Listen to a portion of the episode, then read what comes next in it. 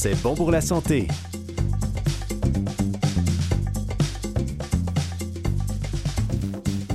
Bonjour tout le monde, ici Camille Chai et je suis en compagnie de François Baruel qui a été, je le mentionne toujours, médecin en France. Bonjour mon cher François. Bonjour Camille. Alors, comme à chaque semaine, on reçoit, on reçoit toujours des invités qui viennent nous parler soit de leur livre ou de leur expertise en lien avec la santé. Et cette semaine, on reçoit Marie-Sophie Brochet qui est pharmacienne et auteure du livre Guide en infertilité. Et on discute de la prévention du suicide avec le psychiatre Dr Alain Lesage.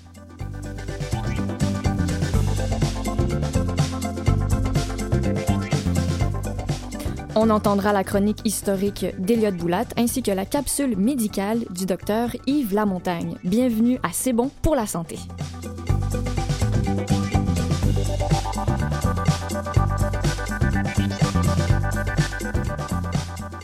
Bonjour Marie-Sophie Brochet. Bonjour. Merci d'être venue là. Merci pour cette belle invitation.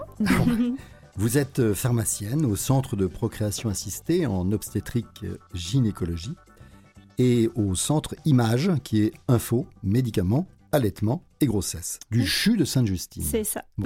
Donc nous allons parler en fait de stérilité et d'infertilité à propos de votre guide en infertilité.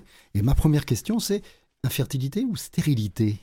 Ben, en fait, stérilité, c'est rarement utilisé dans les, dans les, dans les bouquins euh, plus euh, médicaux. Euh, si on regarde un peu la définition selon l'Organisation mondiale de la santé, on parle plus d'infertilité, qui correspond en fait à une absence de conception après un an de relations sexuelles non protégées entre un homme et une femme. Donc là, à ce moment-là, on a vraiment la définition d'infertilité. Stérilité, encore, cet aspect un, péjoratif. Oui, puis plus péjoratif dans le sens que c'est irréversible, il n'y a pas de solution. C'est vraiment... Voilà. Alors que l'infertilité, on peut toujours essayer de trouver des causes, on ne les mm. trouve pas toujours, et on peut toujours essayer de faire une conception. on peut parler aussi d'infertilité ou d'hypofertilité à ce moment-là. Oui, tout à fait.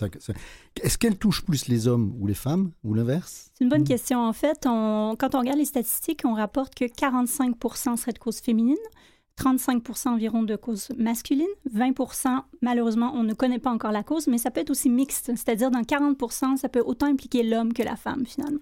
Donc, ce sont, euh, dans, les 20 ça peut être, euh, euh, ou dans le reste dont on ne sait pas, ça peut être en fait une espèce d'incompatibilité entre les deux, ou une hypofertilité de l'un et une hypofertilité de l'autre. Ben, en fait, on les met plus dans le... Quand on ne connaît pas, c'est qu'on a vraiment regardé, on a fait tous les dépistages, toutes les investigations, où soit tout est normal, et on, il n'y a pas de conception, on ne réussit pas à faire une conception finalement. D'accord. Quelles sont les causes les plus fréquentes de la stérilité? En fait, ça On va commencer peut-être par les, par les hommes. Tiens. Par les hommes. Alors, par les hommes, oui, bah, bien, Alors, par les hommes, en fait, vraiment la cause la plus fréquente, entre 65 et 80% c'est un problème de production de spermatozoïdes. Donc, un problème, ce qu'on appelle la production, c'est la spermatogénèse, qui, elle, peut être causée par plusieurs choses. Ça peut être endocrinien, donc ça peut être hormonal, ça peut être anatomique. Euh, donc, il peut y avoir plusieurs causes, mais c'est vraiment la spermatogénèse, un problème de production ou de, de de chemin du spermatozoïde jusqu'au, jusqu'à l'ovule, finalement, qui peut être un peu plus compliqué. Soit, soit il est un peu faiblard, il est fatigué, ou il n'y en a pas, ou il est anormal. Voilà. C'est ça, des choses comme ça. En fait, quand on regarde un spermogramme, les, les, valeurs qu'on va regarder, bon, la quantité du volume d'éjaculat, la concentration de spermatozoïdes, mais on regarde aussi la motilité, parce que oui, il faut qu'il y ait tout un voyage à faire pour se rendre mhm. jusqu'au trompe, parce que c'est dans les trompes que la fécondation va se faire. Euh, mais aussi les formes. Quand on regarde au microscope les différentes formes que les, les spermatos, voilà, pas de queue, une tête, euh, de, mhm. il y a différentes formes. Donc, il faut au moins qu'il y ait au moins 4 de, de forme normale pour avoir un spermogramme normal, entre autres. 4% de forme normale? Ça permet 96% d'anomalies ben, en fait, c'est le, 4 serait suffisant dans ah, un échantillon du spermogramme pour avoir une, entre autres, on, mais on pense au, on pense au film Tout ce que vous avez toujours voulu savoir sur le sexe sans jamais avoir osé le demander. Vous vous souvenez de la scène justement avec tous les spermatozoïdes qui sont à la queue les uns derrière les autres? Il y a toutes sortes de petites images aussi. Quand on fait des conférences, on cherche des petites images rigolotes. Il y a toutes sortes de oui, oui. Parce que vous êtes conférencière aussi. Oui, oui. Et je me, je me demande depuis combien de temps est-ce qu'on parle où on, a recensé des cas d'infertilité. Depuis quand est-ce que l'homme, qui inclut la femme aussi, est infertile? C'est une excellente question. Malheureusement, je ne pourrais pas vous répondre parce que c'est où, euh, quand on se rappelle, bon, le premier bébé éprouvette, c'était en 78, mais donc, donc avant ça, déjà, mhm. on commençait à faire de la recherche, c'est certain. Mhm. Euh, mais je ne pourrais pas vous dire depuis combien de temps. Depuis combien de temps Je pense qu'il y a eu toujours, euh, il y a toujours eu des histoires. Il y a eu des, des, bouquins qui ont été écrits euh, dernièrement. J'ai lu un bouquin de Zweig qui justement explique, euh, raconte une histoire très très bien écrite d'ailleurs. C'est Les Trois Sœurs. C'est à propos d'un couple qui n'arrive pas à avoir d'enfants et mm. on fait venir un copain de loin, etc. Mm-hmm. Qu'on fait venir juste pour la chose et puis qu'on fait, qu'on fait disparaître après. Et ça, ça date du 19e hein, quand même. Donc c'est probablement très très ancien ce genre de mm-hmm. choses. Hein. Mm. Et, et, donc ces causes-là, ces causes anormales d'hypofertilité de, de, ou de stérilité des hommes, ça devient de quoi ces anomalies justement de vitesse Comme je disais, il y, en a, il y a plusieurs causes. Euh, une cause qui est souvent euh, soulevée, un questionnement qui est souvent soulevé, les fameux jacuzzi, là, on en parlait, les, Alors, les bains vrai. chauds. Ben, écoutez, oui, moi j'aurais tendance à dire, messieurs, restez au frais, parce ah. que c'est vrai que s'ils sont plus mous, ils sont rien. plus lents. c'est pas pour rien que les testicules sont à l'extérieur. Et voilà, pour garder vraiment une température acceptable mmh. pour la survie du spermatozoïde, pour qu'il soit assez motile, en fait. Donc les caleçons chauds, il faut éviter? Ben, idéalement, mais on, on, va aussi parler aussi les, les, les, gens qui sont souvent assis, les gens qui travaillent sur la route, les travailleurs routiers, ceux qui ont toujours l'ordinateur, la ah chaleur sur leurs genoux. Ce ne sont pas des rayons euh, magnétiques. Hein. C'est plus la chaleur en tant que telle. Mais bon, après ça, c'est une cause parmi tant d'autres. Il peut y avoir au niveau, au niveau, euh, euh, au niveau plus physique, au niveau anatomique aussi, on peut avoir des petites complications de ce côté-là. la prise de médicaments, il y a beaucoup de messieurs aussi qui savent qu'ils ont, ont des problèmes de fertilité avant de consulter, vont fouiller un peu sur Internet, vont dire mm. Ah, tiens, pourquoi je ne prendrais pas de la testostérone? C'est facile maintenant de commander des trucs sur Internet et tout. Alors, que la testostérone, à un certain niveau, ça a un effet contraceptif. C'est un effet que ça va inhiber la spermatogénèse. Donc, il y a beaucoup de gens qui. Moi, je peux comprendre quand on ne travaille pas dans ce domaine-là, on essaye toutes sortes de choses, on veut tout essayer. On se base beaucoup sur ce qu'on voit à la télé, sur Internet, nanana.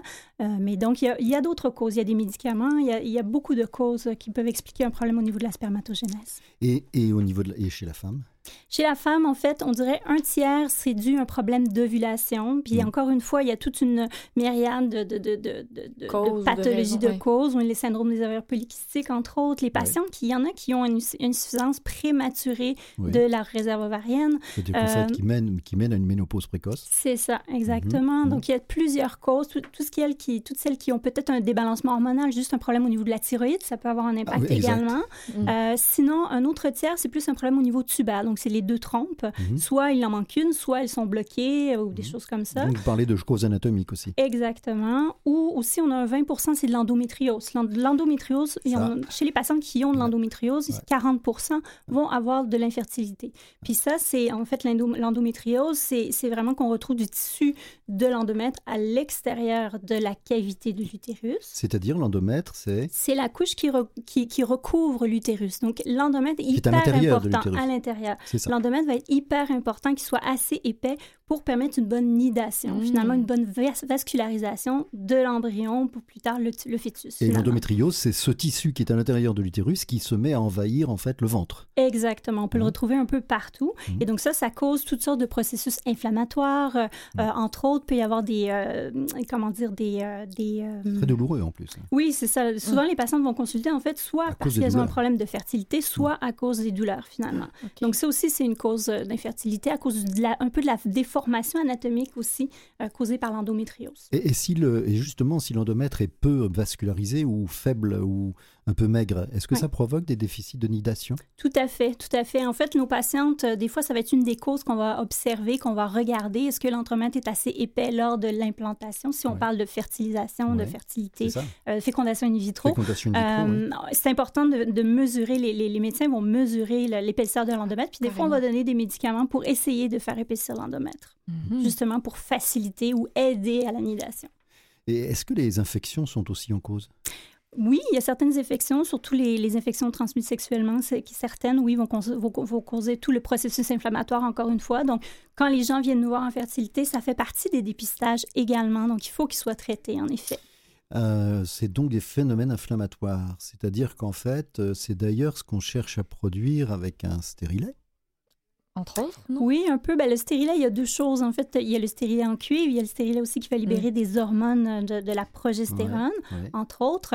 Donc, nous, ce qu'on, c'est, ce qu'on veut, c'est empêcher l'épaississement de l'endomètre, empêcher l'implantation au niveau de l'endomètre avec un stérilet, ouais. Donc, il faut que, le il faut que l'endomètre soit ni trop épais, ni pas assez épais. Tout à fait.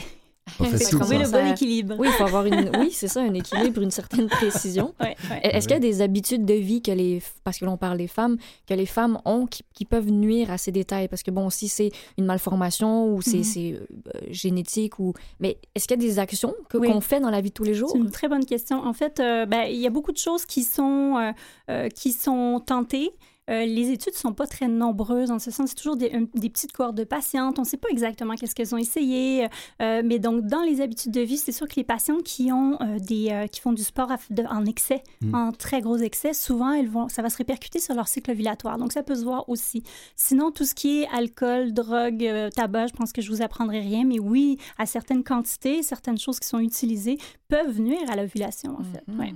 Est-ce qu'il y a des choses spécifiques qui nuisent à l'ovulation, justement, dans les drogues et autres? Euh, ben, les études sont, comme je vous disais, c'est difficile de faire des études hein, sur les patientes qui prennent des drogues, parce qu'est-ce qu'elles prennent vraiment ça, à quelle quantité, etc. C'est difficile de voir. Mhm. Euh, la le cannabis, il y a certaines, certaines études qui semblent démontrer que oui, ça pourrait modifier l'ovulation, euh, la cocaïne aussi, mais c'est toujours des petits, toujours des toujours petits faible. nombres de patients. C'est très hétérogène comme population qui est Donc, c'est donc pas valable comme étude Ben, on peut pas- en tant que telle. Il n'y a pas de grandes données probantes, on va dire. Ouais, et donc, on peut parler aussi de procréation médicalement assistée. Donc, celle-là, c'est peut-être aussi bien, euh, ça peut être aussi bien une fécondation in vitro que une, euh, qu'une injection de spermatozoïdes euh, in, situ. Oui, ben en fait, il y a trois situations cliniques qu'on va faire. Soit l'induction d'ovulation, qui on va donner des médicaments par la bouche à la patiente pendant cinq jours en début du cycle. Ça va aider à stimuler l'ovulation pour libérer, on espère, un à deux ovules. Sinon, il y a l'hyperstimulation. On redonne ces médicaments par la bouche, qu'on peut rajouter d'autres médicaments, dont des injections. Et là, le but, c'est d'avoir deux à quatre ovules à ce moment-là. Là, pour ces deux situations-là, soit ils ont une relation sexuelle, soit on fait une insémination.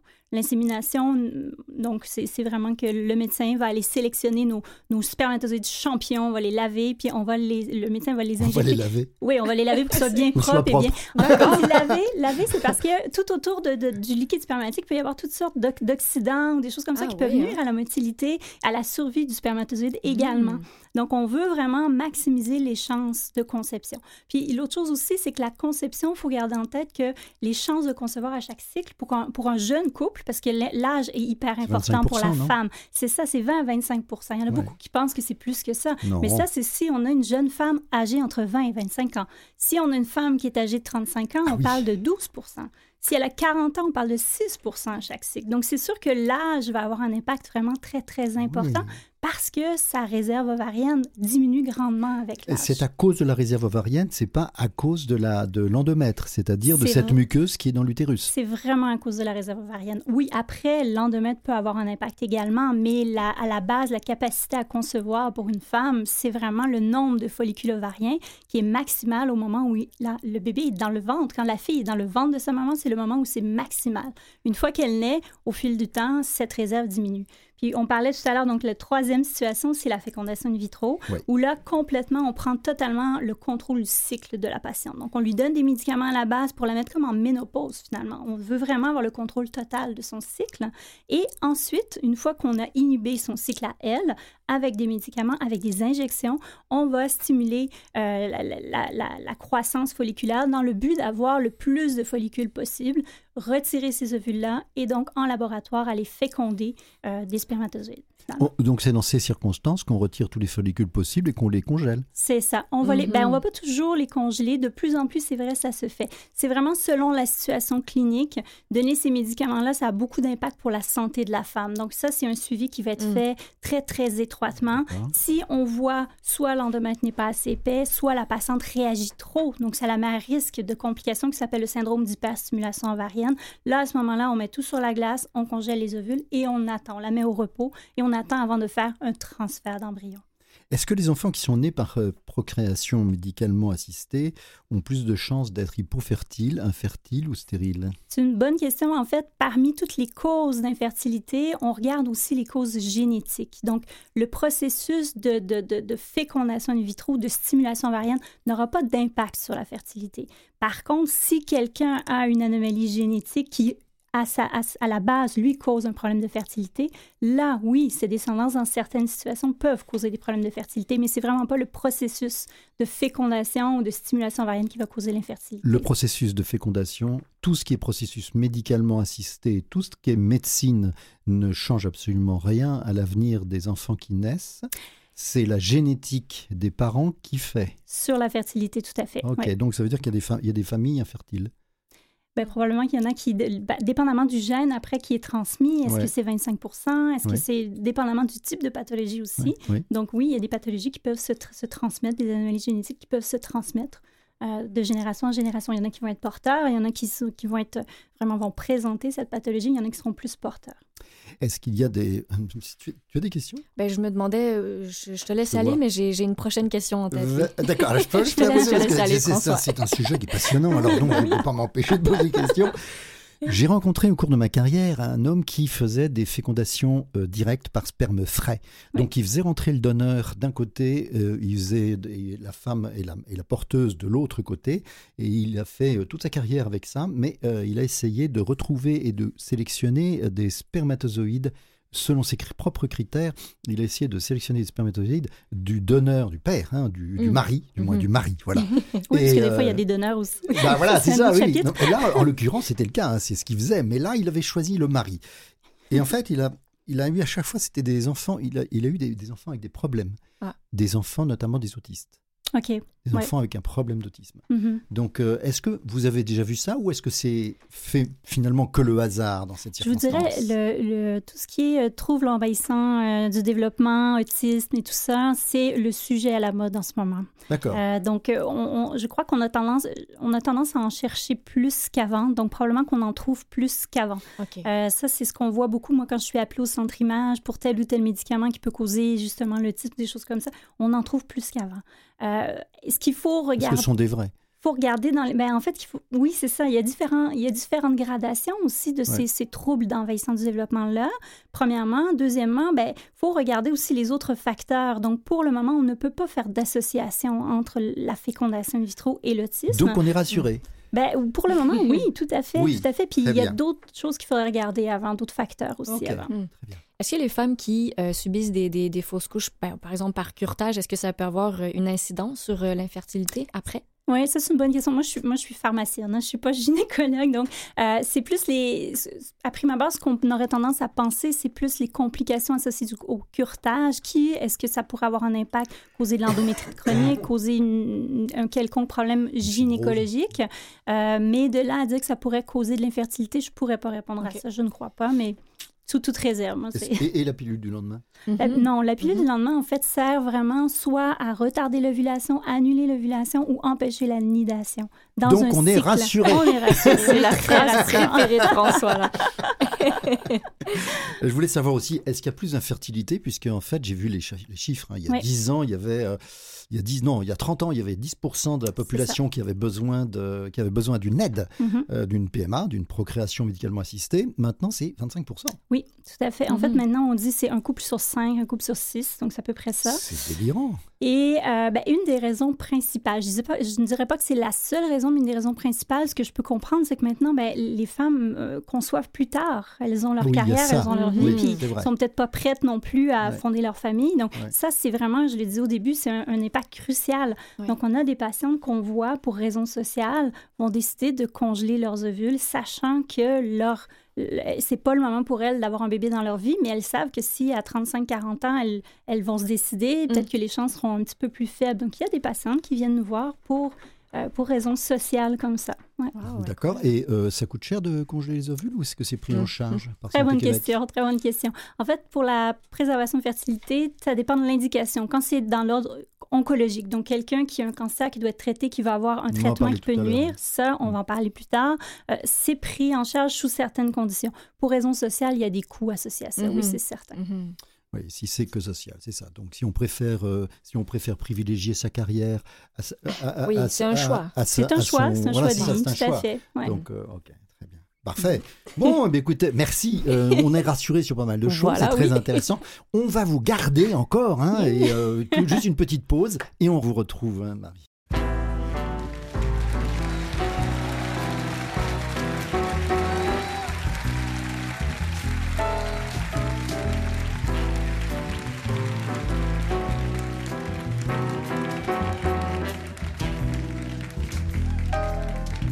Je m'effiloche par les bouts, à petits coups je me découpe, mais t'offre. Pour combien de temps, ça je le sais pas. Peut-être bien que j'avais pas l'étoffe. En attendant, je fais du piano dans un hôtel straight et rétro. Y pire. Jouer de la musique, c'est bien un jeu.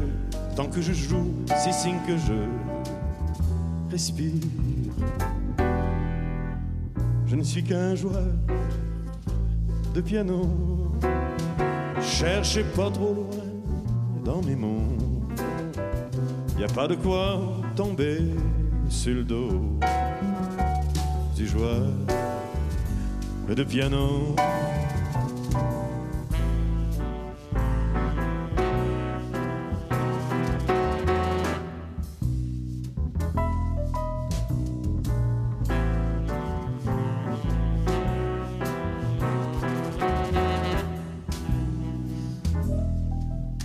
J'y mets tout le cœur que j'ai dans le corps. J'aime les treizièmes et les accords foqués. Mais qu'il soit bon, qu'il soit mauvais, je connais personne qui l'ait jamais remarqué. Même quand les doigts me font défaut ou que le piano me joue des fausses notes.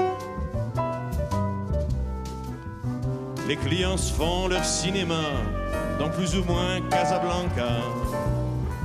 Why not? Je ne suis qu'un joueur de piano. Cherchez pas trop loin dans mes mots. Y a pas de quoi tomber sur le dos du joueur de piano.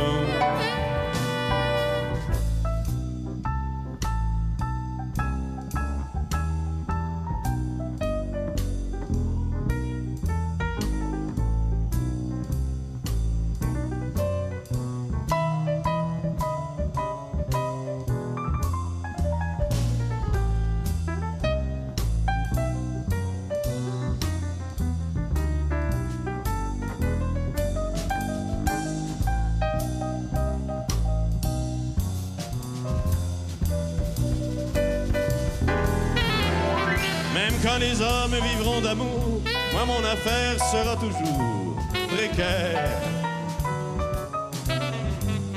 Toi tu t'en fous tant que je te joue.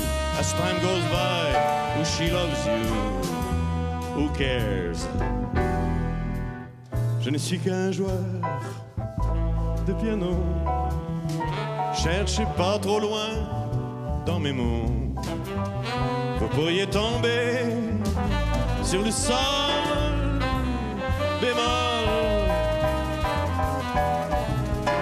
ça, c'est mauvais pour le dos du joueur de piano.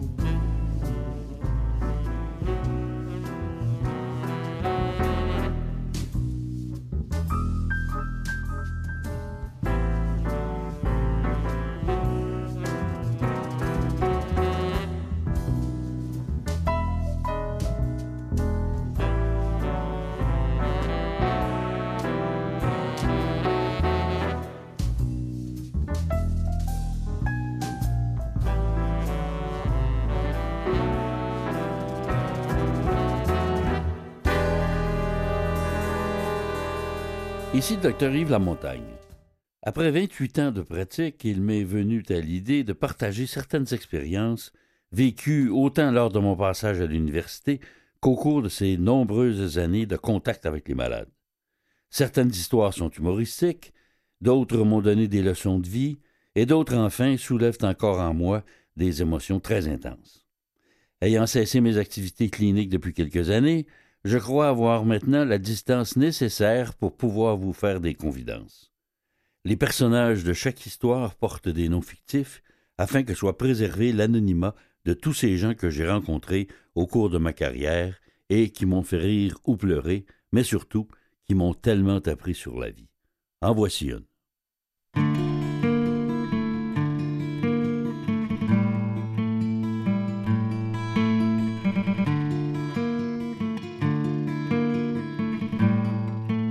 Deuxième année de médecine, le docteur Como nous enseigne la neurologie.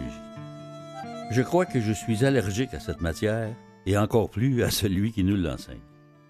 Bardé de diplômes, pédant à souhait, cet homme ne sait pas transmettre sa matière de façon dynamique.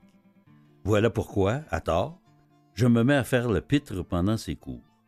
Me regardant du coin de l'œil, il ne m'avertit jamais de cesser d'amuser mes camarades, mais il me le fera bien payer. À la fin de l'année, même si j'ai étudié comme un défoncé, j'obtiens 59% à l'examen final de neurologie. Quand je compare ma copie avec celle de mes collègues, il me semble que mes réponses sont pourtant aussi bonnes que les leurs. À cette époque, les étudiants n'ont aucun droit. Aujourd'hui, ce sont les professeurs qui n'en ont plus. Je reprends donc mon examen sans dire un mot. Résultat, la même note, 59 Toujours selon mes collègues, je ne mérite pas cette note. Je suis alors prêt à monter aux barricades, car je me sens dans le pétrin. En effet, même si j'ai une moyenne générale au-dessus de 80% je dois avoir 60% dans chacune des matières pour ne pas couler mon année. Je m'informe de ce que je peux faire auprès du frère d'un de mes amis, également professeur à la faculté de médecine. Celui-ci me rapporte que le professeur Como veut me donner une leçon et que si je désire continuer mon cours de médecine à l'Université de Montréal, je dois me taire et recommencer mon année. Les vacances d'été aidant à calmer ma colère et à penser sérieusement à mon avenir, je décide donc de recommencer ma deuxième année de médecine. Évidemment, je démontre une sagesse exemplaire pendant les cours de neurologie, au point de ne faire aucun commentaire et de ne poser aucune question au professeur.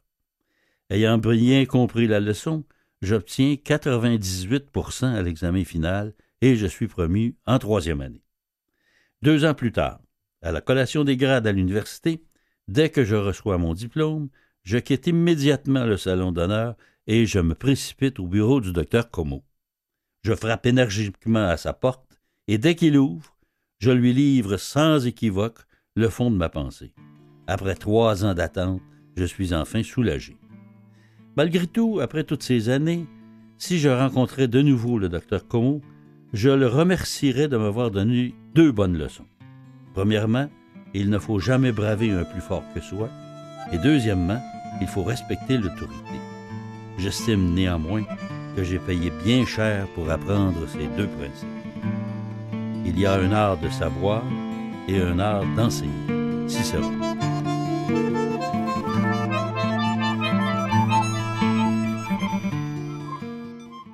Nous sommes avec euh, Marie-Sophie Brochet, C'est bon pour la santé, avec Camille et François Barvel.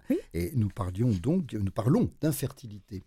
Euh, il y a des cas d'infertilité de, présumés, puisque euh, quand on donne le sein, par exemple, l'allaitement est présumé, était présumé autrefois garantir une certaine infertilité. Hmm. Donc euh, la question, c'est ça. Hein, ça, il faut faire attention avec ça, parce ah. qu'il il y a certains critères qu'il faut absolument respecter. Donc c'est vrai qu'une fois que la femme accouche, il y a tout un débalancement hormonal euh, et le cycle ovulatoire, ça peut quand même prendre 3, 4, 5, 6, 7, 8 semaines avant qu'il revienne. Euh, maintenant, ce qui concerne l'allaitement, il y a des critères à respecter, c'est-à-dire qu'il faut absolument que le bébé soit allaité exclusivement. Mm. Il faut absolument qu'il euh, n'y ait pas eu de saignement. Quand il y a un saignement, donc saignement menstruel, c'est-à-dire pendant au moins deux jours, la patiente a saigné, ça veut dire qu'elle a ovulé. Donc, ça veut dire que deux, deux, deux semaines avant, elle a ovulé s'il y a eu saignement. Donc, il ne doit pas y avoir de saignement. Il faut que le bébé soit donc exclusivement allaité, c'est-à-dire vraiment qu'il n'y ait pas un espace de plus de quatre heures la journée sans allaitement et six heures la nuit sans allaitement. Ça veut dire qu'il faut une stimulation permanente du mamelon. Tout à fait ça? exactement. Il faut vraiment qu'il y ait une stimulation constante du mamelon pour permettre que... que quand, le, pardon, quand le mamelon est stimulé, il y a une sécrétion d'une hormone. La prolactine, tout à fait. Et c'est cette hormone-là qui va inhiber notre cycle euh, hypothalamo-hypophysaire, tous les cycles variens finalement. Mais c'est sûr que si à un moment donné, on est un peu moins stimulé, bébé commence à, de la, une suce très souvent, boit moins, à ce moment-là, c'est pas une, une, méthode qui est sûre à 100% Même en respectant religieusement les critères que je vous ai énoncés tout à l'heure, c'est de l'ordre d'environ 98% c'est pas mal, mais c'est rapide une journée complètement perdre le contrôle, puis pas mm. trop savoir, puis commencer à avoir un peu de spotting, puis oh, puis trop savoir, puis du moment où on saigne, comme je l'ai dit, ça veut dire qu'il y a deux semaines, on a ovulé. Donc oui, oui, il y a une certaine, euh, une certaine, une certaine contraception en allaitant exclusivement, mais il faut vraiment faire très attention. Donc, souvent, rapidement, les patientes, même au congé de l'hôpital, le médecin rapidement va lui parler de contraception pour savoir si jamais il n'y a pas de bébé prévu bientôt, mm. parce qu'une patiente peut retomber enceinte euh, un mois après, deux mois après. Est-ce qu'on peut donner une contraception chimique, c'est-à-dire la pilule lorsqu'on allait? Oui, tout à fait. En fait, notre premier choix, ça va être souvent le Micronor, qui est vraiment une très, très petite dose de mhm. progestérone. Donc, c'est une pilule microdosée. C'est ça, exactement. Une très, très petite dose.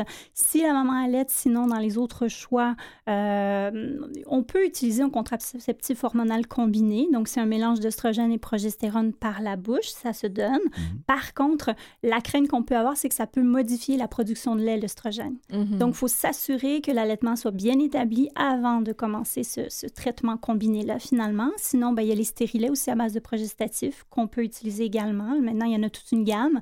Euh, ça aussi, ça peut être utilisé pendant l'allaitement. Est-ce que le stérilet en cuivre est moins efficace que le, stérilet à progestérone? Pas nécessairement moins efficace. Euh, là, ben, depuis les dernières années, il recommence à être assez à la mode parce qu'on est plus dans une tendance, je ne veux pas trop de médicaments et tout ça, mhm, tout à fait. Mhm. C'est aussi efficace, en fait. Vous savez que les chameliers, autrefois, vous, vous connaissez ça?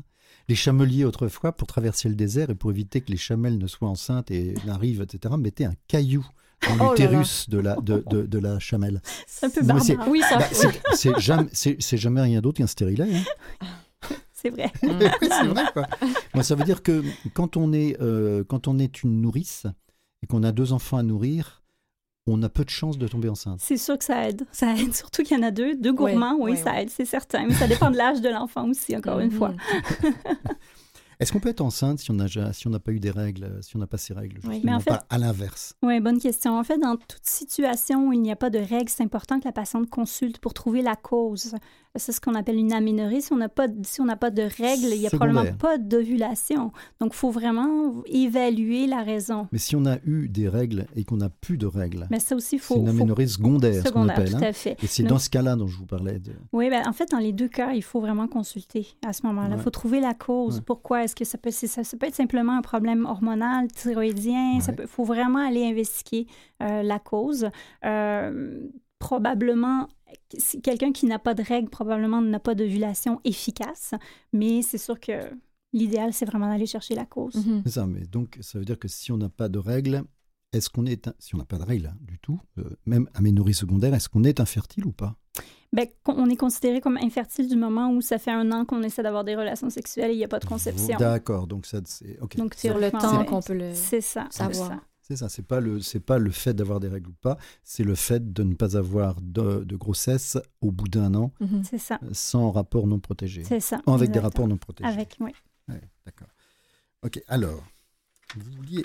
Oui? Oh, bah, je me demandais les, si vous avez des conseils autant pour les hommes que les femmes euh, par rapport à la préservation de fertilité. Euh, oui, c'est une bonne question.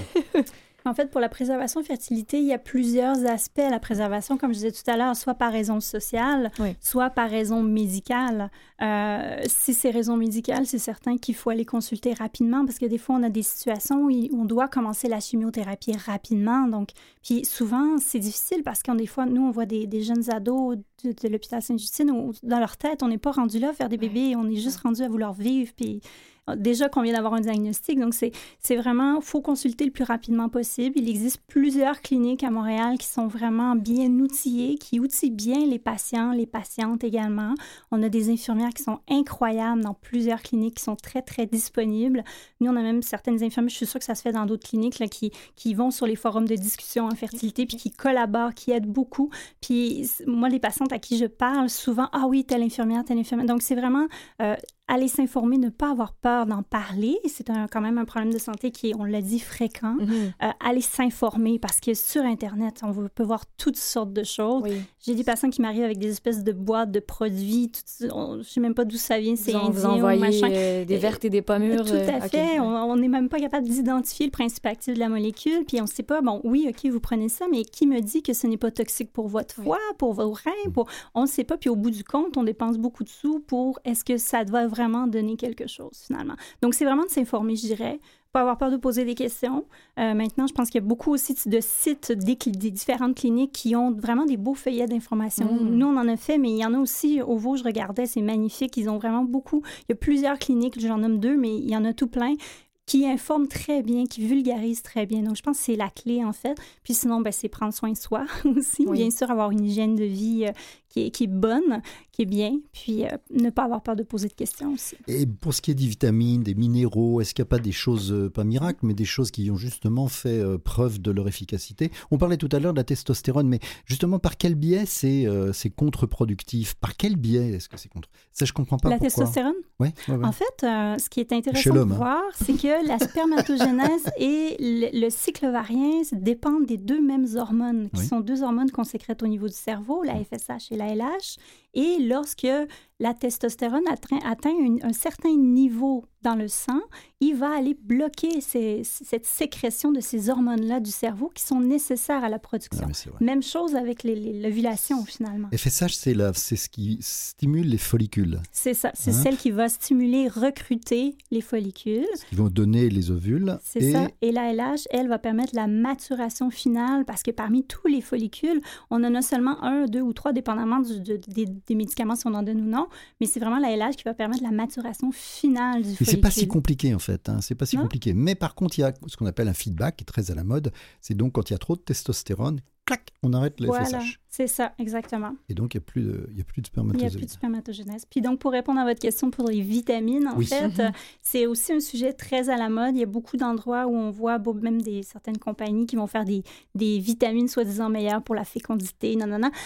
Euh, moi, j'ai épluché les études parce que c'est- quelque chose qui me préoccupait que Oui. oui, c'est vrai qu'il y a tout le stress oxydatif autour de l'ovule, autour de- du spermatozoïde qui est présent, qui est possible et qui peut nuire. Qu'est-ce que ça veut dire le stress oxydatif? En fait, il peut y avoir toutes sortes de réactions et euh, de réactions oxydatives qui vont nuire à l'intégrité d'un spermatozoïde ou du- d'un ovule, qui vont le rendre de moins bonne qualité ou moins propre à la fécondation finalement. Ouais. Et donc, il y a une logique dans tout ça de prendre des antioxydants. Maintenant, dans les études, on mentionne pas toujours la dose, on mentionne pas toujours Mm. la formulation. C'est toujours des très petites populations qui sont étudiées et des populations, comme j'ai dit tout à l'heure, l'étiologie, la cause de l'infertilité, elle est nombreuse. Donc, Mm. les populations sont très hétérogènes. Donc, Mm. jusqu'à maintenant, si on compile toutes ces données-là, oui, il y a une logique, mais les données sont pas très probantes finalement euh, pour dire est-ce que ça va augmenter vos chances de conception? Puis même si ça augmentait vos chances de conception, les études ne sont pas faites pour voir au bout du compte est-ce qu'au bout du compte on va avoir un bébé en santé, Oui, en, voilà. en bonne Oui. santé au bout du C'est- compte? Ben oui. C'est ce qu'on se pose comme question, bien sûr. Ben, c'est Ben ça. Et vous, vous, vous soignez combien de couples actuellement? C'est Enfin, du moins, ou plutôt, quelle est l'augmentation du nombre de, de, de, de- Hmm. de- de traitements? Ça, c'est une petite question un peu piège, je vous dirais, parce que euh, tout, tout est modifié. Ben, moi, personnellement, en fait, je dois vous dire, moi, je suis consultante. Donc, vu que je travaille aussi sur les tâches d'obstétrique gynéco au centre image, on me demande uniquement en consultation lorsqu'il y a des cas qui impliquent des médicaments. Oui. Puis, je forme aussi les infirmières. Ben, j'aide à la formation des infirmières sur la médication. Mais sinon, les couples, je suis vraiment ici à la demande. Maintenant, pour répondre à votre question, euh, il y a tout un aspect aussi euh, législatif, parce Mm. qu'il y a eu une époque où euh, tout était gratuit, il y a une époque où ça ne l'était plus. Donc ça, ça change, change un petit chiffres, peu oui. aussi. Ça change les chiffres, puis ça change aussi les interventions. Donc euh, depuis que la FIV n'est plus complètement entièrement payée, peut-être qu'on va faire un peu plus d'insémination, on va se permettre plus d'insémination avant d'aller vers la FIV, qui est beaucoup plus dispendieuse Oui. finalement. Donc je pourrais pas répondre à votre combien on envoie. Euh, Enfin bon, il y a Voilà. une augmentation et on l'a vu tout Oui. à l'heure, on en a parlé. Ouais. Bien, En conclusion, est-ce que vous pourriez nous dire, en cas de difficulté de fécondation, est-ce que les parents doivent être inquiets ou est-ce qu'ils doivent être euh, rassurés en général? C'est une très bonne question. Être inquiet ou rassuré, en fait, tout dépend de la cause. Encore une fois, c'est d'aller consulter. Dès, dès qu'on sait à la base, je sais que j'ai telle pathologie qui me cause un problème de fertilité, on n'attendra pas un an avant de consulter. Mm. Donc, c'est vraiment d'aller consulter rapidement. Si on a un couple en bonne santé, on se permet d'attendre un an. Euh, de ne pas se laisser impressionner non plus par tout ce qu'on voit sur Internet. On peut aller se renseigner sur les différents sites dont je vous ai parlé tout à l'heure. Ça, ça vaut la peine. Puis poser des questions aussi. Euh, après, de dire à un couple, lâche pas, ça, lâche prise, ça fonctionne pas. C'est tellement Mhm. difficile déjà pour une personne de vivre Oui. ces situations-là. Je pense que c'est de les aider, de sentir qu'on est là, en fait. La meilleure façon de les aider, c'est de sentir qu'on est là. Oui. Essayer du mieux de répondre à leurs questions, puis de les diriger au bon endroit aussi pour pouvoir consulter, pour pouvoir Et investiguer. dans toutes les causes justement qu'on a dites tout à l'heure, que vous nous avez dites tout à l'heure, euh, on peut les traiter dans la majorité des cas. Ben oui et non. On peut les traiter, oui, mais ça ne veut pas dire qu'au bout du compte, on va avoir un bébé. D'accord. Euh, donc, il y a beaucoup, beaucoup de facteurs en ligne de compte qui entrent en ligne de compte. ouais, C'est du ouais. cas par cas. Absolument. Mais on souhaite bonne chance à, à tout le monde, hein, les ceux qui nous écoutent, qui sont dans cette démarche-là. On vous souhaite bonne chance. Merci beaucoup Marie-Sophie Brochet. Ça me je, fait grand je- plaisir. je rappelle que c'est le guide en infertilité, Mhm. qui est un bréviaire, qui est un mode d'emploi, qui est une, une- une encyclopédie universelle à propos de l'infertilité et qui est édité au CHU Sainte-Justine. Je, peux- je pourrais juste ajouter, c'est un collectif, en fait. Donc, oui, il y c'est a vrai, c'est plusieurs vous sous votre professionnels. direction. Absolument, ce n'est pas que moi fait, qui l'ai écrit. Je suis allée chercher vraiment des experts en infertilité pour collaborer. Quelle modestie. c'est vrai. Merci beaucoup. Merci beaucoup. Merci à Merci. vous. Merci. What would you do if I sang out of tune? Would you stand up and walk out on me? Lend me your ears and I'll sing you a song. I will try not to sing out of key. yeah. Oh, baby, how you All I need is my. I say I'm gonna get high.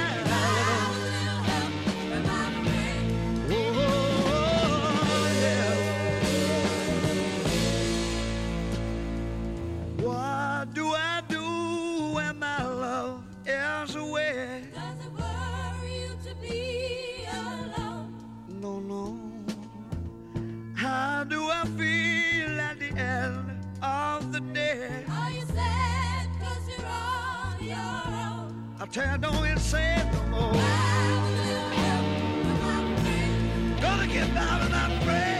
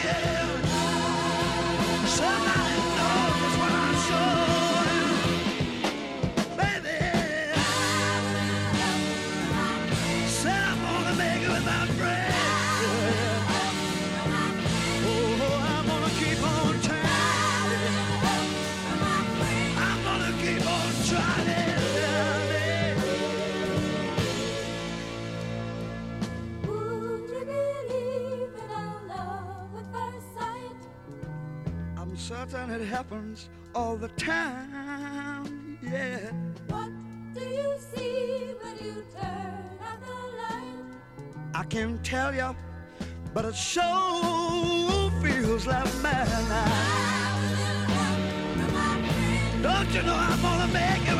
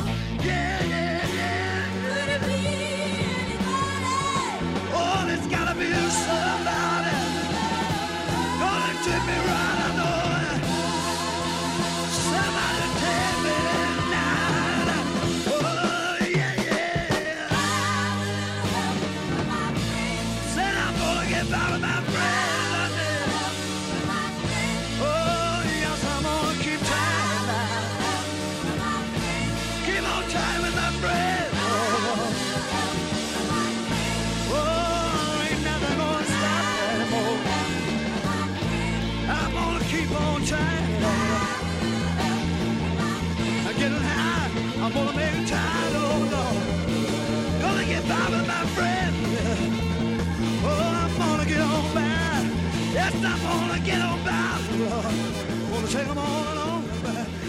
Take all along. Vous écoutez toujours C'est bon pour la santé avec Camille Chai et François Baruel. Et c'est le temps maintenant de recevoir Dr Alain Lesage. Bonjour, Monsieur Lesage. Oui, bonjour. Bienvenue. Merci beaucoup. Alors, docteur Lesage, vous êtes psychiatre euh, de l'Institut national de santé publique du Québec et vous avez mené une étude sur la prévention du suicide. Et je le rappelle d'ailleurs, le mois de février, c'est le mois du suicide. Pourquoi est-ce que vous avez mené une étude sur le suicide? Oui, euh, préciser que je suis en fait de l'Institut universitaire en santé mentale de Montréal Oui. et j'agis également comme expert euh, auprès de l'Institut national de santé publique euh, du Québec qui, dans le cadre de cette semaine de la prévention du suicide, a justement euh, sorti son rapport annuel sur les tendances euh, des taux de suicide au Québec. Et qu'est-ce que ça dit? Donc, euh, ces, ces chiffres-là, on en est où aujourd'hui? Alors, euh, les, les nouvelles sont bonnes. Bien. Euh, Ah, on est content de l'entendre. C'est une bonne- oui, C'est une bonne nouvelle. c'est une bonne nouvelle. C'est le thème de, de l'émission aujourd'hui, oui. c'est que les taux de suicide continuent à diminuer au Québec dans euh, presque tous les groupes d'âge, et chez les hommes comme chez les, chez les femmes. Et euh, le taux de suicide, toutefois, est, est maintenant plus bas euh, chez les hommes de 18 à 34 ans. Hmm. C'était Euh, c'était ceux qui étaient touchés le plus? Non, ce- euh, tous les groupes d'âge étaient touchés. Ah, il y a, euh, en 1996, par exemple. Hein, vous aviez euh, des taux euh, très, très élevés chez les adolescents de 15 à, à 19 ans. euh, dans, euh, puis de- tous les groupes d'âge étaient à peu près comparables aussi. Hmm. Mhm. Mais euh, depuis 1996, entre autres chez les adolescents, le taux de suicide au Québec est a diminué de 50 à 65 Wow.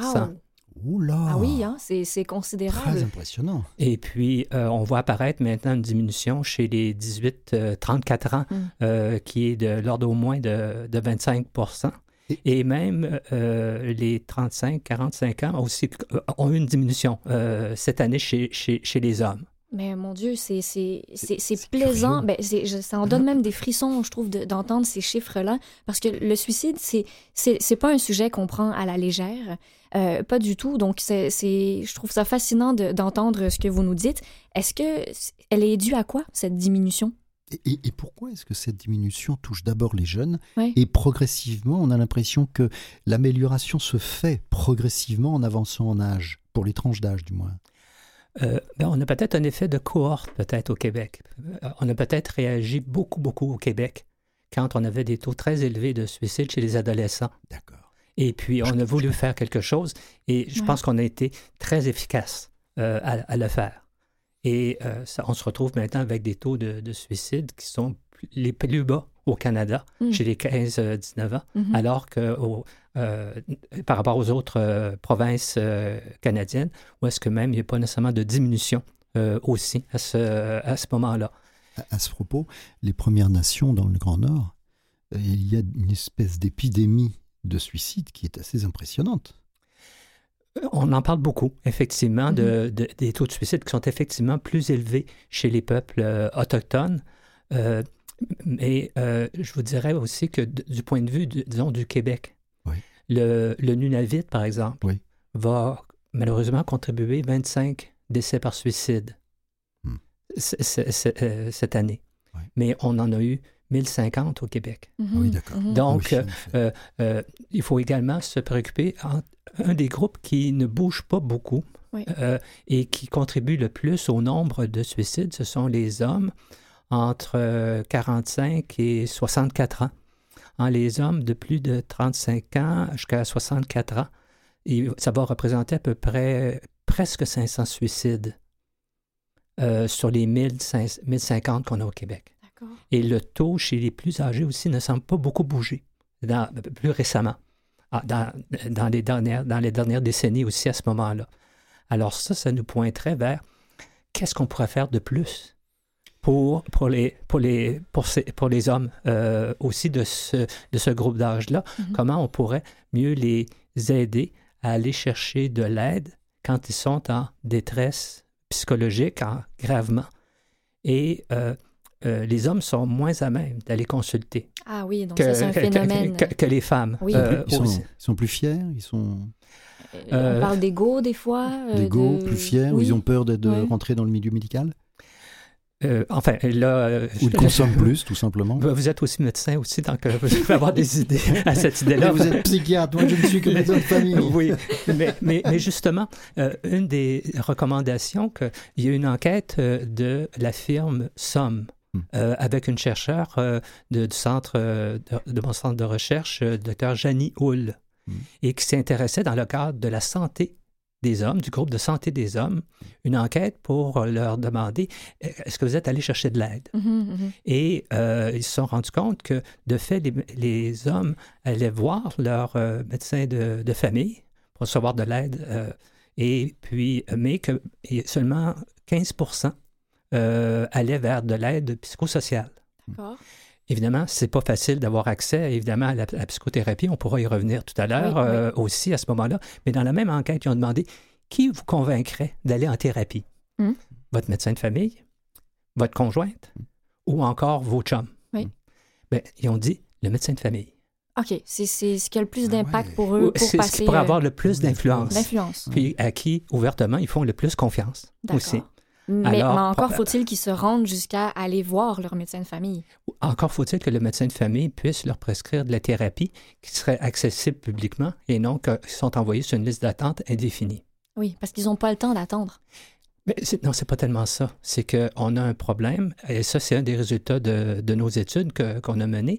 Un des euh, enjeux, c'est euh, des gens qui sont décédés par euh, suicide dans la dernière année auraient bénéficié de pouvoir avoir, entre autres, de la thérapie. Et euh, comme vous le savez actuellement, euh, si vous voulez avoir accès à de la médication, Mhm. par exemple, votre médecin euh, diagnostique une dépression. Mm. Puis là, vous dites, ah ben, vous- euh, il vous dit, bon, vous pourriez avoir besoin. La médication est un traitement efficace ça aussi. La psychothérapie est aussi un traitement efficace. La combinaison des deux, c'est le meilleur traitement qui peut exister aussi à ce moment-là. Alors, le médecin peut prescrire la- l'antidépresseur, il peut prescrire la thérapie, mais si la personne est remboursée par son assurance, elle va pouvoir y aller tout de suite. Oui. Si elle n'a pas d'assurance, son employeur la passe sur la ligne d'attente indéfinie. Alors ça, c'est une des trouvailles que- qu'on a de recommander un meilleur accès à la psychothérapie. Donc, si je, ça veut dire donc qu'actuellement, quand le médecin de famille prescrit de la psychothérapie, c'est aux frais de celui qui est un, un candidat au suicide.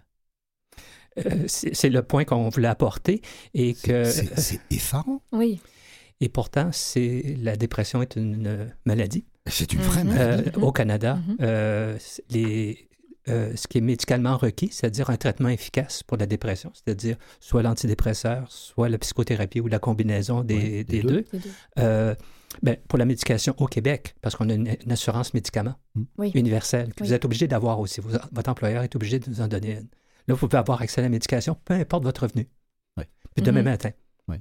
Pour la psychothérapie, si vous êtes couvert ou si vous êtes prêt à, à engager le montant, là, vous, allez pouvoir avoir accès si vous avez une assurance de votre employeur. Mais si vous n'avez pas d'assurance de votre em- employeur, là, il y a de l'iniquité. Oui. Puis, en- encore là, euh, un accès équitable à la psychothérapie serait une, parmi d'autres, une des stratégies de prévention de suicide au Québec. On l'a montré par nos études.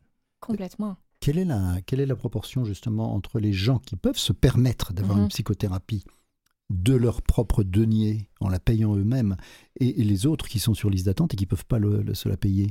Euh, Quelle est la proportion? Le nombre n'est pas si grand que ça, mais en termes de population, euh, peut-être qu'on pourrait dire que c'est.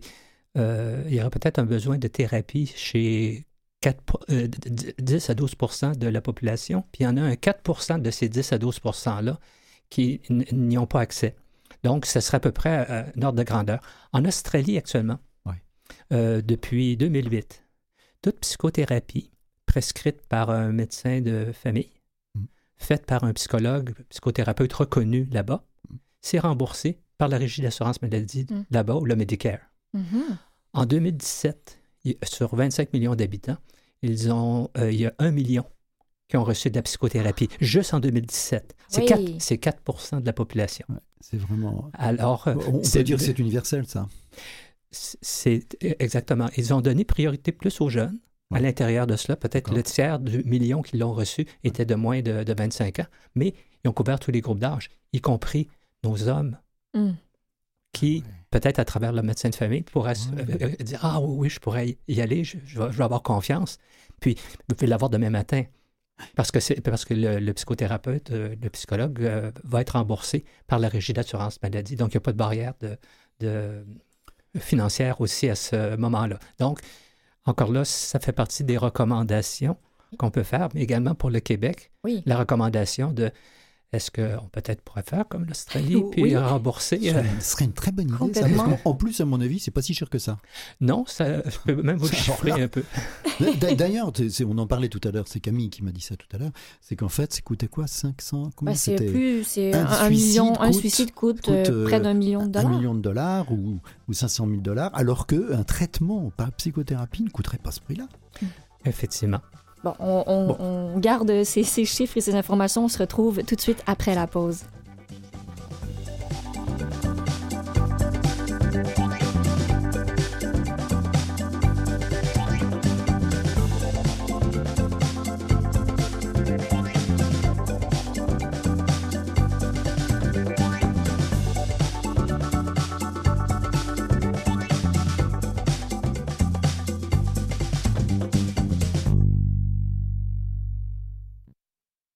Écoutez toujours C'est bon pour la santé avec François Barbel et Camille Chai et on discute en ce moment avec Dr Alain Lesage qui est psychiatre. On parle des cas de suicide et on se demandait bon quels sont les, coûts euh, reliés euh, au phénomène du suicide au Canada en ce moment? Ben, euh, il y a environ euh, 4000 personnes qui décèdent par suicide au Canada par année et une modélisation économique qui tient compte euh, non seulement des coûts directs de santé, mais également de, de l'opportunité de vie, de, de travailler, d'être présent auprès de ses proches euh, d'un individu. A donc estimé que c'est environ un million de dollars par décès par, euh, par suicide euh, Mhm. aussi. Donc, vous pouvez avoir une idée de, au niveau canadien de ce que ça peut représenter aussi à ce, à ce moment-là. C'est quand même incroyable. Donc on se demande par rapport à la prévention qui, doit être faite en fait là tout le monde y travaille fort mais est-ce qu'il y a encore plus de prévention à faire selon vous pour diminuer ces coûts-là et en fait mieux réinvestir l'argent? On a euh, fait une, analyse d'une modélisation qu'on appelle, donc une modélisation économique de différentes stratégies de population pour euh, réduire le, suicide. Et c'est basé sur un modèle euh, qui a été développé aussi en Europe, euh, où est-ce qu'il y a quatre grands volets à l'intérieur de ça? Le premier volet, c'est des campagnes euh, euh, dans la population pour dire, ben, si vous présentez de la dépression ou encore des problèmes avec l'utilisation des substances Mhm. ou de la détresse psychologique, allez consulter. Si vous voyez quelqu'un qui est proche de vous qui est comme ça, allez euh, amener la personne à aller consulter. Le deuxième volet, c'est une meilleure formation et euh, un accès au, au traitement en contexte de soins de santé primaire, donc auprès des médecins de famille. On en a Mhm. parlé tout à l'heure, Oui. que les médecins euh, de famille soient présents, d'une part, que les gens puissent en avoir un.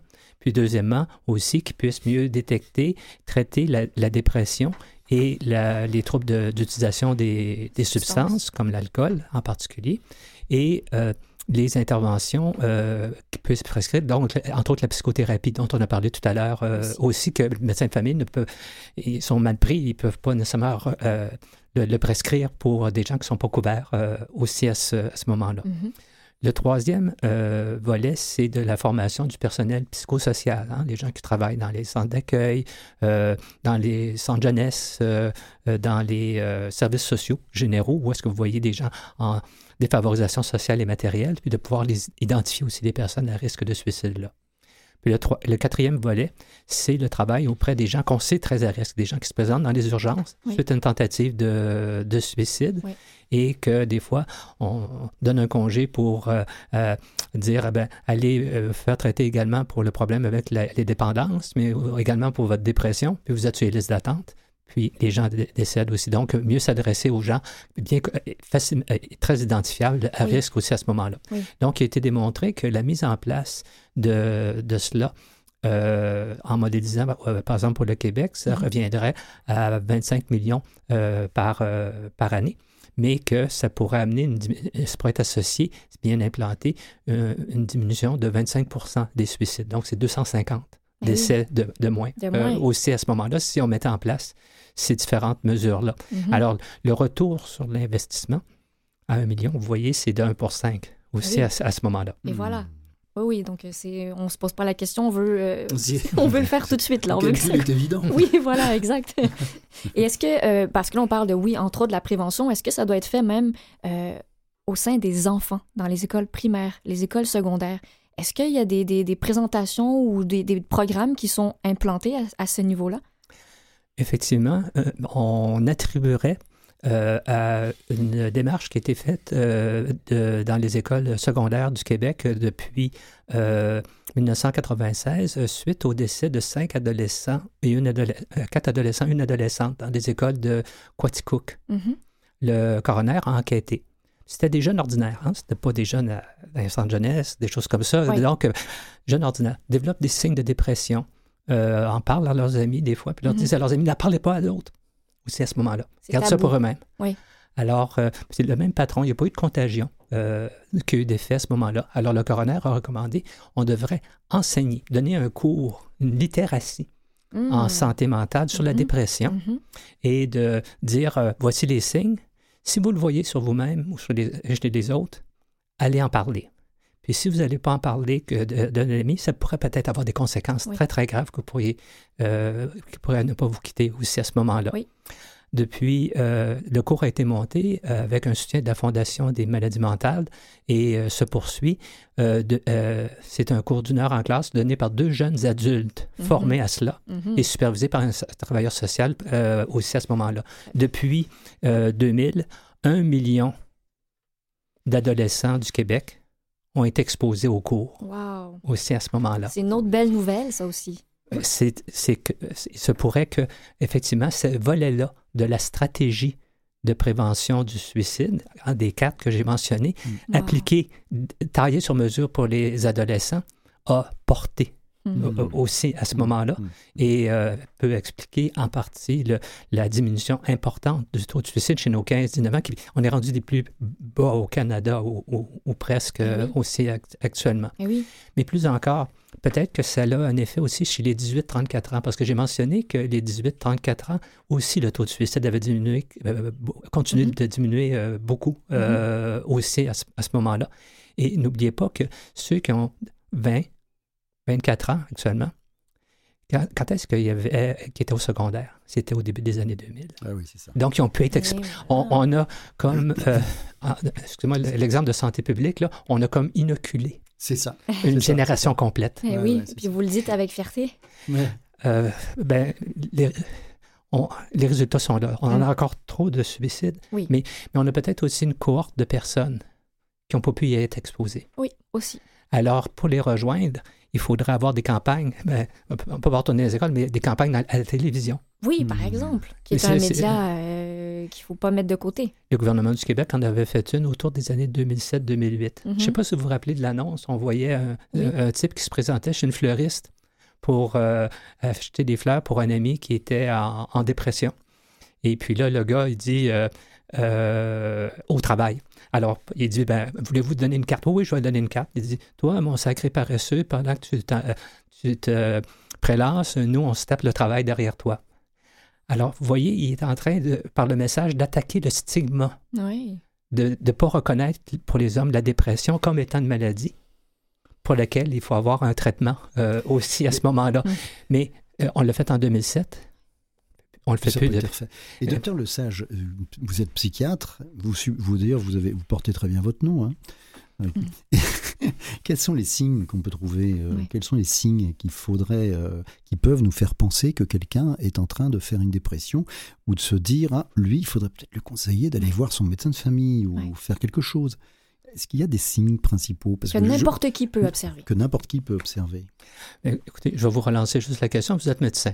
Euh, Tous les deux. Alors, c'est quoi les signes de dépression? Alors, Moi, je ne suis pas sage. Il est, le sage est malade. non, non, mais vous êtes, vous êtes- est vous malade. êtes- vous êtes médecin. Vous êtes médecin. Donc, euh, euh, quelqu'un va venir vous voir. Comment vous allez reconnaître les, les signes de dépression là, chez, chez un homme comme chez, chez une femme? Bah, ce sont des signes qui sont, euh, d'après ce que je connais, puis je vais répondre à la question parce que je passe un examen, j'espère que c'est bien noté. c'est qu'il y a forcément il y aura des plaintes, il va y avoir aussi des signes de négativité, des signes de, de tristesse, des signes très négatifs et de malheur. Mhm. Mais il y a aussi quelques cas d'histrionisme, c'est-à-dire des gens qui peuvent être des gens des bouts en train et qui peuvent maquiller les choses et Mhm. qui peuvent être au contraire très dépressifs alors qu'en réalité ils paraissent être très heureux. Ouais. Et c'est un peu le piège ça. Et puis d'autres, euh, des changements dans le- les habitudes, euh, pas les habitudes, mais de ce qu'est la personne par rapport à elle-même, euh, aussi comme on la connaît. Chez les hommes aussi, l'utilisation des substances Ouais. accrues euh, aussi est un autre signe aussi à ce, ce moment-là. L'irritabilité Mm. Oui. aussi, chez, euh, entre autres chez les hommes, chez les adolescents aussi, les garçons. Euh, c'est- d'autres signes. Donc, vous avez tout noté cela. Mais le- si vous écoutez les gens, puis vous asseyez, le- ils vont vous le dire Mm. aussi à ce Ah. moment-là. C'est un appel à l'aide. Ah, ah, ah, ben, c'est, euh, vous l'avez identifié. Donc, euh, si vous l'identifiez avec la personne, il faut encourager la personne. Et on ne devient pas des... euh, Évidemment, Oui. si vous êtes médecin, là, euh, c'est, c'est dans votre rôle, mais on ne devient pas les thérapeutes des personnes. On- le conseil, c'est amener la personne à aller... euh, Ça, c'est en tant que médecin. Mais pour les gens qui ont un chum qui, justement, et semble dépressif, quels sont les signes qu'ils peuvent voir, qu'ils peuvent trouver ou qu'ils peuvent le- leur faire dire à ce Mettre chum? puce à l'oreille. Vas-y, oui. va voir. Ben, euh, ce que vous avez décrit, de toute façon, sont, sont, sont, sont les signes de, de dépression. J'en ai parlé d'irritabilité, les changements de la personne, etc. Et puis, mais le plus important, c'est d'amener la, la personne à aller consulter. Euh, pour les hommes, euh, tout à l'heure, on a parlé qu'ils vont faire plus confiance à leur euh, Médecin. médecin Oui. de, de famille, puis ils Oui. vont va- va- fa- assez facilement aller, Mhm. aller consulter un, un médecin de, de famille. Donc, pas un spécialiste, pas euh, un psychologue. Euh, on ne prescrit pas tout de suite. On Oui. va, on va, on va Chaque voir quelqu'un oui. qui peut faire une vue d'ensemble euh, aussi, et puis qui peut euh, référer à ce moment-là, puis conseiller Est-ce aussi. que la- la- la- oui, le fait que les gens, par exemple, vont consommer l'alcool et les drogues ou en augmentant, ça peut être un peu un, autre signe de, mal-être. Euh, oui, puis en lien avec les TDAH, justement, on se demandait, est-ce que, parce que vous en parlez un tout petit peu, euh, est-ce qu'il y a un lien entre ceux qui sont, euh, qui ont, qui sont diagnostiqués TDAH et les suicides? Est-ce que c'est relié, ces informations-là?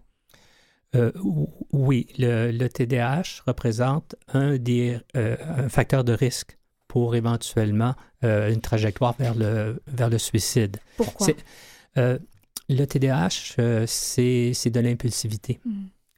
Alors, si vous mélangez de l'impulsivité avec de la dépression, puis peut-être un peu de substance aussi à l'intérieur de, de C'est cela, détonnant, ça. C'est- euh, voilà, c'est c'est la triade létale Ouais. aussi à ce moment-là. Donc, ça, c'est au niveau clinique. Mm. En termes de trajectoire, euh, des jeunes euh, garçons qui euh, présentent un TDAH, certains troubles de comportement qui ne sont pas traités ou mal traités, euh, qu'est-ce qui va arriver? Ils vont, vont se faire crier après à l'école, Mhm. de se tenir tranquille. Ils vont perdre l'estime de soi, ils vont sauter des classes, ils vont décrocher scolairement, ils vont rentrer dans les drogues plus facilement, dans des gangs que peut-être euh, un peu, ça c'est pas le meilleur euh, aussi à ce, à ce moment-là.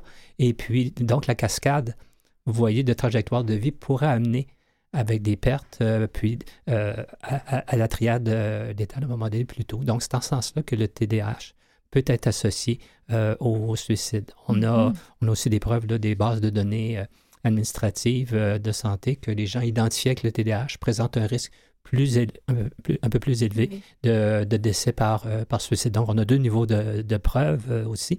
Mais encore là, le TDAH, c'est une condition très fréquente Mhm. et ça doit se traiter en première ligne. Tout à fait. Aussi à ce moment-là, on a des traitements, effi- on a des traitements efficaces euh, qui sont à la fois la médication et puis euh, le- une bonne gestion thérapeutique à l'école. Oui. Puis, dans, euh, si nécessaire, puis par les services psychosociaux également. Et c'est surtout au niveau de soutien des services psychosociaux qu'on est déficitaire au Québec. Parce que pour la médication, encore là, comme on en parlait tout à l'heure, Oui, comme elle est va, facilement accessible. Ben oui. euh, donc euh, ce- euh, on n'a pas cet enjeu-là aussi. Mhm. Mais encore là, il se peut que le fait qu'on a massivement augmenté le traitement du TDAH dans la dernière décennie ou deux. Ah oui. Alors ça, c'est un traitement de première ligne aussi dans notre stratégie mhm. par les médecins de, famille aussi qui ont, prescrit aussi à ce moment-là. Oui, qui doit être de plus en plus accessible et facilement pour tous et toutes.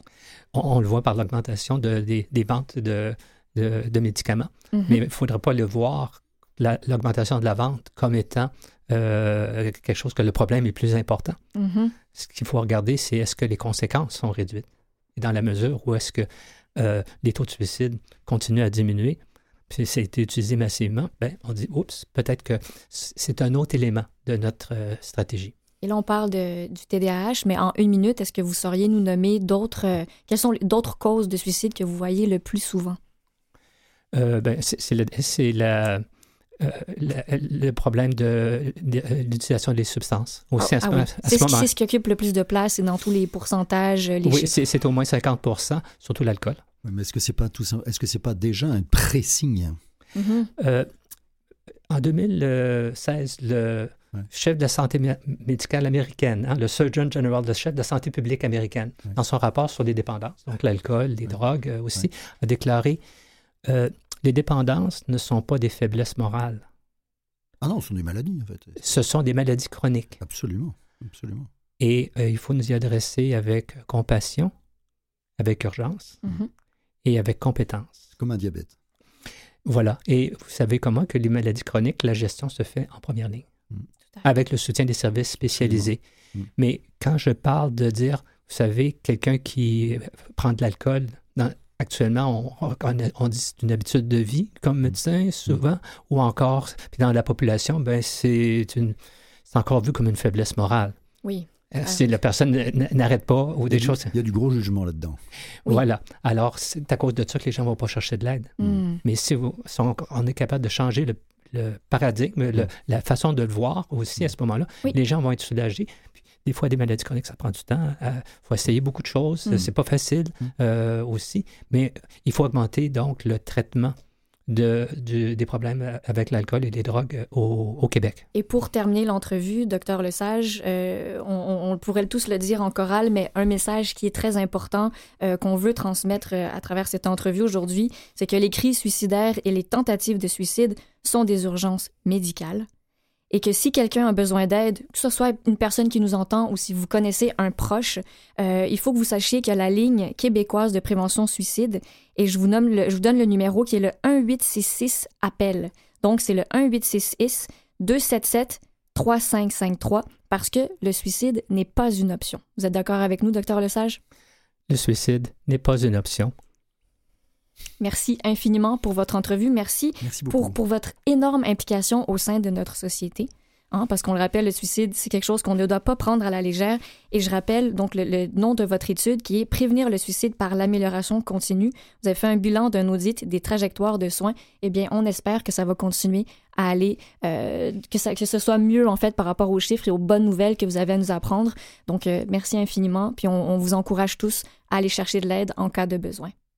Merci, docteur Lesage. Merci. Et merci de contribuer à diffuser ce message.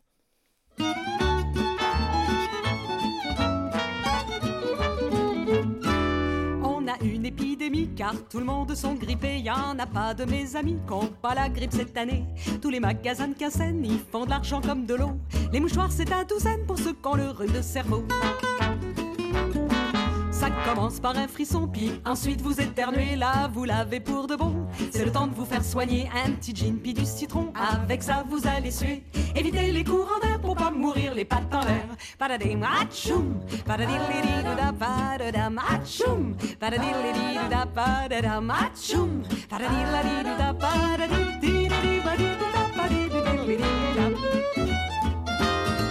Si vous venez qu'à empirer, frottez-vous avec l'huile camphrée si vous avez mal au cœur, prenez une dose de painkiller. Si vous avez peur de la mort, prenez une dose d'huile de castor. Avec tous ces conseils-là, vous aurez pas l'influenza. Moi puis mon mari, on est allé faire du ski et rendu au Mont Tremblant, il faisait froid, c'est effrayant, j'avais la face comme une forçure. Puis le bout du nez, je l'ai dur, je vous dis que c'est pas rose quand on a un brandy nose. Padadilidida padididididida.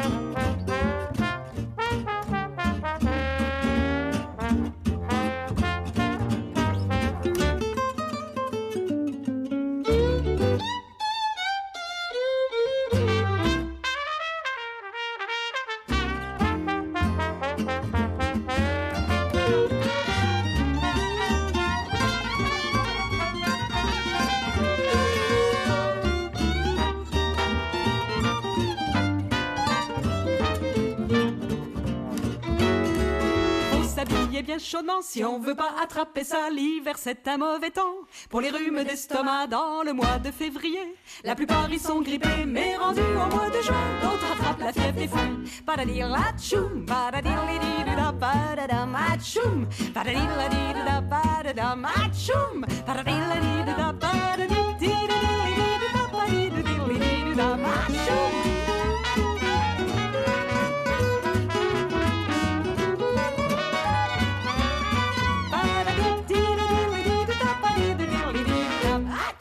Bonjour Elliot, comment vas-tu maintenant Bonjour.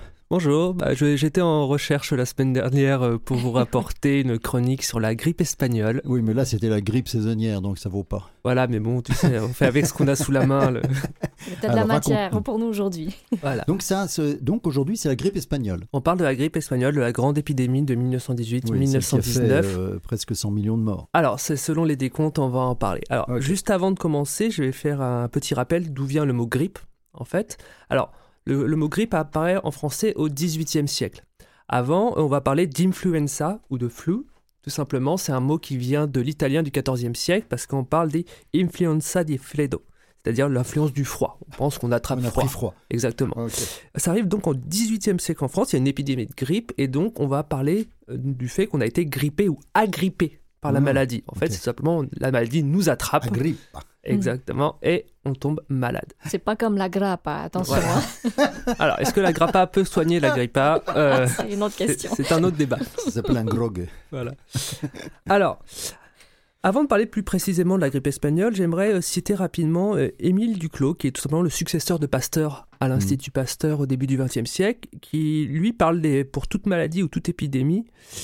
Ces deux éléments sont toujours le fruit de la rupture de l'équilibre entre l'agent pathogène et les populations humaines qu'il est susceptible d'infecter. En fait, lorsqu'on a une épidémie, une pandémie, vraiment une maladie qui se va se répandre extrêmement rapidement dans de larges proportions de la population, c'est souvent dû soit à un bouleversement du milieu, soit une mutation du- de la maladie elle-même, et surtout la mise en contact d'espaces distants qui vont tout simplement faire que les personnes qui vont attraper la maladie n'ont pas les défenses immunitaires généralement adéquates à Mhm. cette maladie. Par Mhm. exemple, pour la grippe espagnole, on aura un cas de virus H1N1, Ouais. enfin, dérivé du H1N1, qui est, euh, dont on a connu H5N1 en 2003 avec la grippe aviaire. Mhm. Hein, c'est ce type de grippe, et simplement, bah, faut C'est rappeler l'ancêtre en fait. c'est l'ancêtre, exactement. Et il faut rappeler qu'à la période dont on va parler, donc au début du XXe siècle, bah, les connexions sont extrêmement nombreuses. On est en, première- en pleine Première Guerre mondiale, il y a beaucoup de migrations de travailleurs à travers les différents continents, donc forcément ça va se... Et de soldats. et de soldats, et tout ça va se diffuser extrêmement vite. Il y a eu d'autres cas comme ça. Bah, par exemple, il y a eu la grande peste noire de 1347-1348, où là, ça a été les bateaux. D'abord, ça venait d'Asie centrale, puis ce sont les bateaux à travers la Méditerranée qui ont essaimé port après port la maladie. Et on pense qu'il y a eu quasiment 34 millions de morts. Donc, on a perdu 30 à 50% de la population européenne en à peine 5 ans. Donc, c'était aussi une énorme épidémie à l'époque. Ou un peu plus joyeuse, euh, la syphilis, tout simplement, qui Oui, est, très- arrivée des Andes. Tu trouves ça plus joyeux, toi Euh, la le moyen de l'attraper est plus joyeux.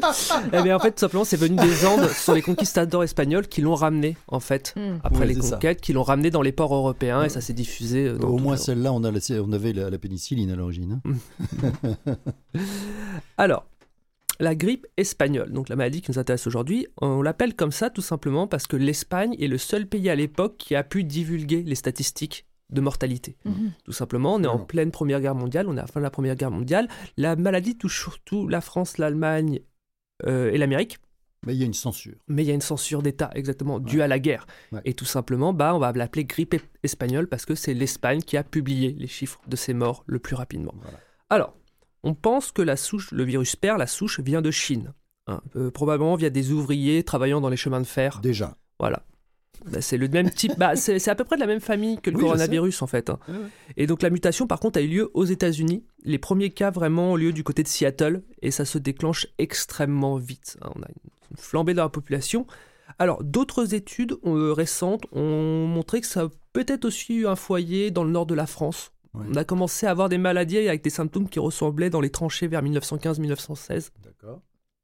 Mais tout simplement, la maladie va exploser. On va arriver à 20 à 50 millions de morts pour les, le, pour les, simplement les, la- les comptes les plus bas, jusqu'à 100 millions si on compte toutes les répercussions, parce qu'il va y avoir plusieurs flambées Mm. dans les années 20 derrière. Comme s'il avait muté. Et il a muté, il a continué. Euh, Ouais. D'ailleurs, on va en 1921, euh, la SDN va créer l'ancêtre de l'OMS en fait, tout simplement pour s'occuper des répercussions de la maladie. La maladie va euh, entraîner beaucoup de monde et parmi les morts célèbres, euh, on a Franz Kafka qui a- va l'attraper en fait, il va faire une double pneumonie par dessus, donc ça va finir de lui détruire les poumons et il va mourir en 1924 des séquelles. Classique. Voilà. Euh, Apollinaire est mort euh, de la grippe espagnole. Woodrow Wilson l'a attrapé pendant la conférence de paix en 1919, le président américain. Ah oui. Max Weber, le grand sociologue. Mhm. Euh, Edmond Rostand, aussi en, Ah 19 oui. en 1918, est mort de la grippe espagnole. Et Egon et Edith Schiele, donc Schiele et sa femme, sont morts de la grippe espagnole. Il faut rappeler que donc ça a fait énormément de morts, plus que la Première Guerre mondiale qui a fait entre 8 et 10 millions de morts en 4 ans. La, peste, euh, pardon, la En grippe moyenne, espagnole... on, on dit 80 en fait. Ouais. C'est ça, on en moyenne, raisonnable, ça 80 millions de morts. On voit que ça fait 10 fois plus de morts que la Première Guerre mondiale Mhm. en à peu près sur la même période. Bon, eh bien écoute, euh, espérons qu'elle ne revienne pas, que cette grippe, le coronavirus, ne soit pas justement la même chose, que Mhm. ça ne- on n'en arrive pas à ça. Ça me paraît quand même beaucoup moins dangereux d'ailleurs et beaucoup moins mortel que la grippe espagnole. hein, Ça le- l'est beaucoup moins. Ouais, c'est on 2% lit les quand ça. même, hein, Il faut aussi 2%. se rappeler que là, cette, cette maladie a, a frappé des espaces qui étaient en guerre, en pénurie. Et dans des mauvais états des mauvaises de conditions sanitaires santé. et de santé générale. Donc euh, les gens sont un peu plus en forme aujourd'hui euh, à l'échelle mondiale, Sauf en Afrique. sauf en Afrique. Merci beaucoup. Merci, Elliot. Merci Elliot. Alors, en conclusion pour cette émission, après euh, ben, l'entrevue qu'on qu'on vient d'avoir, François, on s'entend sur une chose, hein, on a envie de, de discuter d'un dernier sujet. Absolument, oui. Quelque chose d'absolument fondamental, c'est de ne jamais juger quelqu'un qui se trouve dans une situation de, de disons, de faiblesse Oui. et même euh, d'une situation Détresse. de détresse. Et quand euh, les gens vont chercher le, une espèce de, de- de réchauffement dans les substances, dans l'alcool, dans la drogue ou n'importe quoi, il faut surtout pas les prendre pour des gens faibles ou des gens euh, qui sont des moins que rien ou des pauvres gens ou des pauvres types. Ça n'a rien à voir. Ce sont simplement des gens qui sont malades et qui souffrent. Et ce sont ces gens-là qu'il faut absolument aider en premier. Exactement. Je pense que c'est très touchant. C'est Mm. touchant de t'entendre. C'est touchant d'avoir eu l'entrevue avec Dr Lesage. Mm. Euh, moi, je, je seconde complètement euh, tes mots, François. Et euh, je pense qu'on a, j'ose dire qu'on a peut-être tous autour de nous, hein, la famille, des amis, euh, des gens Bien sûr. qui, qui, pour qui c'est leur réalité. Donc, euh, c'est important d'être d'être présents les uns pour les autres. Absolument. Absolument. Alors, euh, sur ces mots, c'est ce qui met fin à cette émission aujourd'hui. Alors, euh, on remercie toute l'équipe de C'est bon pour la santé. François Baruel, merci beaucoup.